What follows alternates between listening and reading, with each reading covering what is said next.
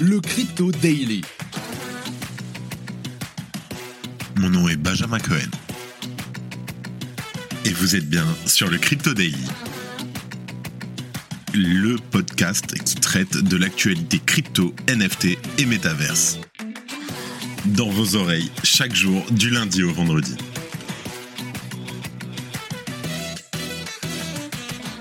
Salut, j'espère que tu vas bien. J'espère aussi que tu as passé un super week-end. Pour ma part, pas du tout. J'ai été malade tout le week-end. J'ai même dû rater l'anniversaire d'un de mes meilleurs amis pour être sûr d'avoir assez de force pour vous faire cet épisode. Encore bon anniversaire, Sacha. En tout cas, on se retrouve tout de suite pour un nouvel épisode du Crypto Daily. Fun fact, Ethereum a un market cap supérieur à celui de la Banque de Chine. Aujourd'hui, en première news, on va parler de Binance qui, selon Bloomberg, s'est dit prêt à dépenser un milliard de dollars en opérations d'acquisition. Cette ambition concerne la seule année 2022 et l'un des exchanges les plus connus du marché a déjà déboursé jusqu'à 325 millions de dollars cette année. En deuxième news, on va parler de Meta et de son métaverse, et notamment la direction qui a placé le projet en lockdown jusqu'à la fin de l'année en raison de bugs persistants. Et en dernière news, on va parler du Conseil de l'Union européenne qui a également adopté le Transfer of Funds Regulation, le TFR, un ensemble de textes qui vise à accroître drastiquement la surveillance des flux de crypto-monnaies entre les prestataires de services sur actifs numériques. Mais avant tout ça, et je te préviens, il est pas incroyable, le coin du marché. Here comes the money. Here we go. Nous enregistrons cet épisode, nous sommes le 10 octobre 2022 et il est 11h30. Nous avons un Bitcoin en légère baisse de 0,7% aux alentours des 19 300 dollars. Un Ether pareil qui n'a pas bougé dans les 1300 dollars en hausse de 1% sur la semaine. Un BNB qui s'est très très bien remis de son hack et qui est en baisse de 4% sur les 7 derniers jours avec un prix aux alentours des 275 dollars.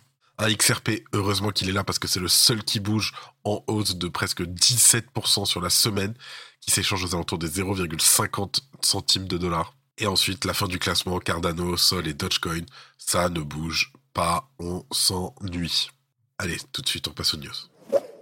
Binance est prêt à dépenser 1 milliard de dollars en acquisition. La frénésie d'acquisition de la société Binance intervient dans un marché baissier brutal. Le Bitcoin et l'Ethereum ont tous les deux perdu plus de 70% de leur valeur depuis le dernier point haut de novembre 2021. À ce constat s'ajoute la faillite de certaines grandes entreprises du marché, telles que Celsius. Force est donc de constater que l'ensemble des acteurs économiques semblent en difficulté. Ce marché baissier est notamment la cause de l'instabilité géopolitique globale, l'inflation, la récession et le retrait des investisseurs. Néanmoins, une bonne nouvelle dans tout ça, c'est que Binance se distingue d'autres exchanges qui ont par exemple dû se séparer de leurs équipes en cette période de bear market. Au contraire, Binance en profite pour acquérir des parts de marché et ainsi parier sur une hausse future du marché et bénéficier de ses apports. Le PDG de Binance estime qu'il y a beaucoup d'opportunités sur ce marché et Binance a jusqu'à présent investi dans 67 projets en 2022. Selon CZ, le bear market est une opportunité de bâtir, je cite, globalement à un niveau élevé pendant le bear market, nous verrons plus de consolidation de marché. Il y a beaucoup de risques et beaucoup de douleurs, mais aussi beaucoup d'opportunités. Un vrai homme d'affaires. Lors de son interview, il a également parlé des affaires qui ont secoué l'écosystème en faisant référence à Voyager Digital ou Celsius, qui selon lui n'apportent pas de réelle valeur ajoutée à l'écosystème. Nous avons effectivement examiné un grand nombre de prêteurs au cours des derniers mois, car c'est là que se trouvent tous les problèmes. Beaucoup d'entre eux prennent juste de l'argent d'un utilisateur et le donnent à quelqu'un d'autre. Il n'y a pas beaucoup de valeur intrinsèque. Dans ce cas, qu'y a-t-il à acquérir? Nous voulons voir de vrais produits que les gens utilisent. Une vision qui est contrastée avec celle de Sam Bankman-Fried, le PDG de FTX, qui a récemment dépensé plus de 1,4 milliard de dollars via son exchange pour acheter les actifs de Voyager Digital. Sizi a notamment fait l'éloge des NFT dans une récente interview. L'entrepreneur a estimé qu'il était peu clairvoyant de considérer les objets de collection numérique comme de simples images de singes. Il a expliqué que cette technologie pourrait être utilisée pour délivrer des diplômes universitaires ou offrir des billets de concert. Sisi souhaite également investir dans la finance décentralisée, la DeFi, ainsi que les plateformes de commerce en ligne ou encore dans les entreprises évoluant à travers le secteur du gaming. Si tu aimes le daily, sache qu'une note et un commentaire nous aident énormément. Aussi, si tu ne veux rien rater de l'actualité, abonne-toi. En deuxième news, on va parler du métaverse de Meta qui est en lockdown car même les employés ne l'utilisent lorsque le PDG de Meta, Mark Zuckerberg, a dévoilé un premier aperçu du métaverse à plusieurs milliards de dollars de son entreprise Horizon World, Internet s'est moqué des graphiques de la plateforme dans la mesure où Zuckerberg a publié peu de temps après des excuses blessées, affirmant qu'Horizon était capable de beaucoup plus et de s'améliorer rapidement. Or aujourd'hui, il semble que même les employés de Meta travaillant à ces améliorations ne tiennent pas non plus la plateforme en haute estime. Selon des mémos internes à l'entreprise obtenus par The Verge, l'équipe Horizon World de Meta a été réprimandée à plusieurs reprises par la direction du département pour avoir rarement utilisé la plateforme malgré les ordres répétés de le faire au travail et à la maison. D'autres notes de service révèlent que l'équipe d'Horizon World a reçu pour instruction de rester dans un verrouillage de qualité, un quality lockdown, pour le reste de l'année afin de résoudre les problèmes persistants liés à l'apparence et aux fonctionnalités de la plateforme je cite, Pour beaucoup d'entre nous, nous passons peu de temps dans Horizon et nos tableaux de bord le montrent assez clairement, a expliqué le vice-président de Metaverse, Vishal Shah, aux employés le 15 septembre. Pourquoi cela? Pourquoi n'aimons-nous pas tellement le produit que nous avons construit? La simple vérité est que si nous ne l'apprécions pas, comment pouvons-nous nous attendre à ce que nos utilisateurs l'adorent? Deux semaines plus tard, la direction d'Horizon World a constaté que l'engagement des membres de son équipe avec la plateforme n'était toujours pas satisfaisant. Dans une note datée du 30 septembre, Shah a écrit qu'un plan était en cours d'élaboration pour tenir les gestionnaires responsables de l'application des sessions Horizon obligatoires pour que les employés de Meta utilisent la plateforme et les encouragent à partager avec des amis. Tout le monde dans cette organisation devrait se donner pour mission de tomber amoureux d'Horizon World. Vous ne pouvez pas faire cela sans l'utiliser, a déclaré Shah. Entrez là-dedans, organisez des moments pour le faire avec vos collègues ou vos amis, à la fois dans des bulles internes mais aussi dans des bulles publiques, afin de pouvoir interagir avec notre communauté. Pour ces raisons, l'équipe d'Horizon World a été chargée par son vice-président Charles le 15 septembre de rester dans un verrouillage de qualité jusqu'à la fin de l'année pour s'assurer que nous corrigeons nos lacunes de qualité et nos problèmes de performance avant d'ouvrir Horizon à plusieurs utilisateurs d'après ce dernier un porte-parole de Meta a déclaré que, je cite, Bien sûr, nous apportons toujours des améliorations de qualité et agissons sur les commentaires de notre communauté de créateurs.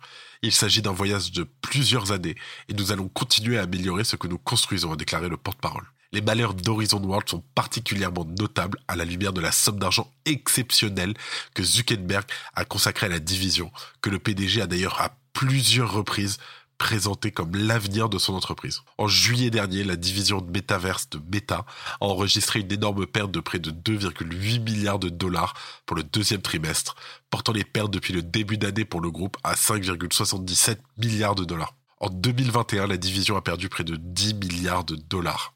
Lors des résultats du deuxième trimestre de Meta en juillet dernier, Zuckerberg a défendu à plusieurs reprises sa division Metaverse, le Facebook Reality Labs, le FRL, auprès des actionnaires.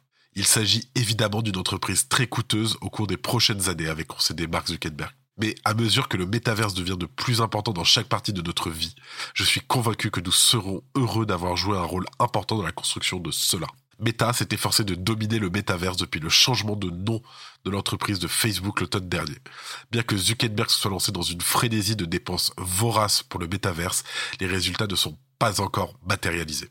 Les dirigeants du Web3 ont exprimé leur scepticisme quant à la campagne métaverse de l'entreprise. Fin juillet, à Paris, lors de l'ETHCC, le cofondateur d'Ethereum, Vitalik Buterin, a déclaré que le métaverse va se produire mais qu'il ne croyait pas qu'aucune des tentatives existantes des entreprises pour créer intentionnellement le métaverse ne mène nulle part. Il est beaucoup trop tôt pour savoir ce que les gens veulent vraiment, a déclaré Vitalik. Donc tout ce que Facebook crée maintenant échouera. Et pour finir, on va parler de la travel rule et que bientôt presque toutes les transactions en crypto seront bientôt surveillées. Cela ne t'aura pas échappé parce qu'on en a parlé la semaine dernière. L'Union européenne avance à grands pas dans la mise en place d'un cadre réglementaire destiné à l'écosystème des crypto-monnaies. En parallèle de l'approbation du règlement MICA par le Conseil de l'Union européenne, ce dernier a également validé un autre volet de la régulation, le Transfer of Funds Regulation, le TFR. Comme avec MICA, TFR doit encore être validé par le Parlement européen aujourd'hui le 10 octobre, mais l'objet du vote est déjà connu, car TFR a fait l'objet d'un accord politique entre les institutions concernées en juin dernier. Après ce vote, TFR sera confié à des juristes et à des linguistes afin d'être publié au journal officiel de l'Union européenne.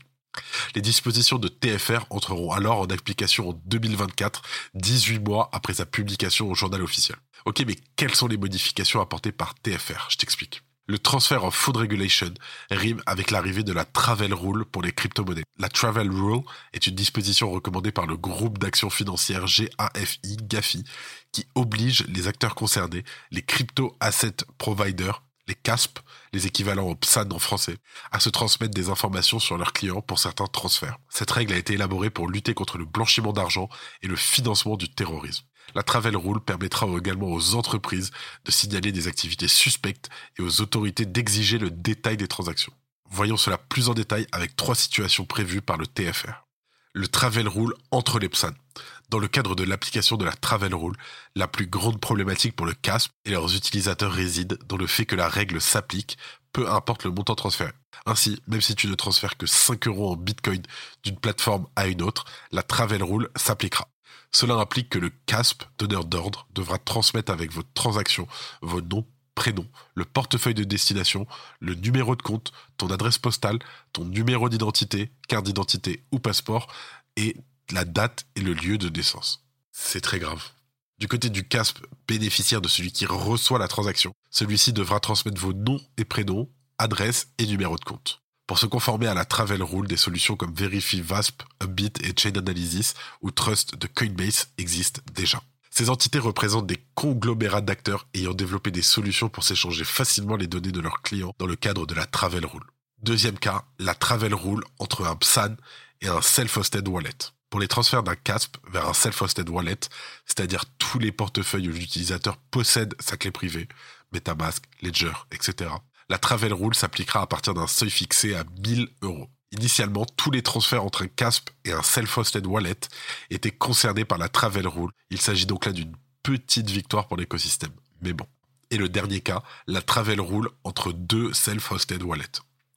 Parmi toutes ces dispositions, il prévient de préciser que la Travel Rule ne s'appliquera pas aux échanges entre deux self-hosted wallets. Par exemple, une transaction réalisée entre un portefeuille MetaMask et un portefeuille Ledger ne sera pas assujettie à la Travel Rule. Comme d'habitude, fais attention où tu mets ton argent.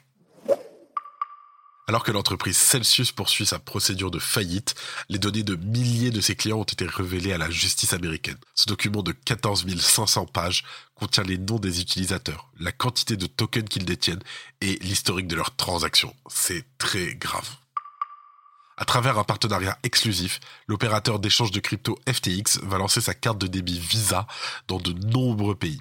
40 pays sont concernés au total en plus des États-Unis où la carte est déjà disponible. Ce système va permettre aux utilisateurs de faire un usage de leur crypto-monnaie auprès des commerçants partout où ils iront. Une liste est ouverte pour les personnes désireuses d'adopter la carte FTX Visa. Je te mets plus d'informations en description. Un article récent très partagé dans la cryptosphère remettant en question le nombre d'utilisateurs actifs sur les projets de métaverse comme Decentraland ou de Sandbox. Mais les chiffres seront en réalité faussés. Je te mets aussi le lien en description. Comme d'habitude, merci de ton écoute. Je te souhaite une très bonne semaine et je te dis à demain. C'était Benjamin pour le Crypto. Merci et à très vite.